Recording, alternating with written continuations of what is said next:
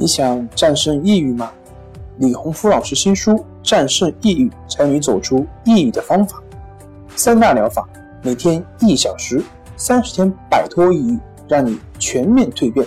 快来读读吧！心情不好，我们聊聊吧。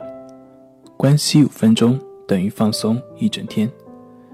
大家好，我是心理咨询师杨辉，欢迎关注我们的微信公众账号“重塑心灵心理康复中心”，也可以添加微信 “su 零二一二三四五六七八九”了解抑郁的解决办法。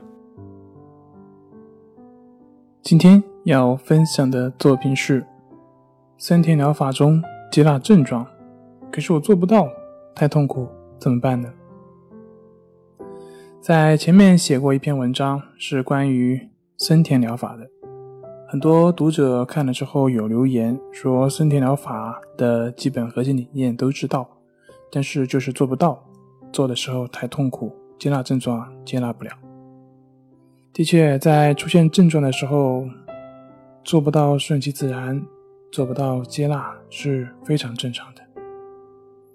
因为在我们出现症状的时候，那个时候的痛苦确实不是一般人所能够理解的。这也就是为什么很多患者知道顺其自然，但是在现实的实践生活中却很难做到的原因。对于森田的理论呢，是说的非常好。可是好的理论需要结合一套可具体、可操作的方法才行。就好像我们打篮球一样，你的教练不断的跟你说。要出其不意，要攻其不备，要声东击西，等等等等。可是问题是，怎么样才能够出其不意？怎么样才能够声东击西？怎么样才能够攻其不备呢？这才是真正的问题。很多时候，我们理论看了很多，但是做不出来，为什么呢？因为我们不知道。具体的操作，然后凭着个人自己的理解，那么自然每个人的做出的效果就会很大不同。有的人会说这个好，有的人会说这个不好，这也就是问题。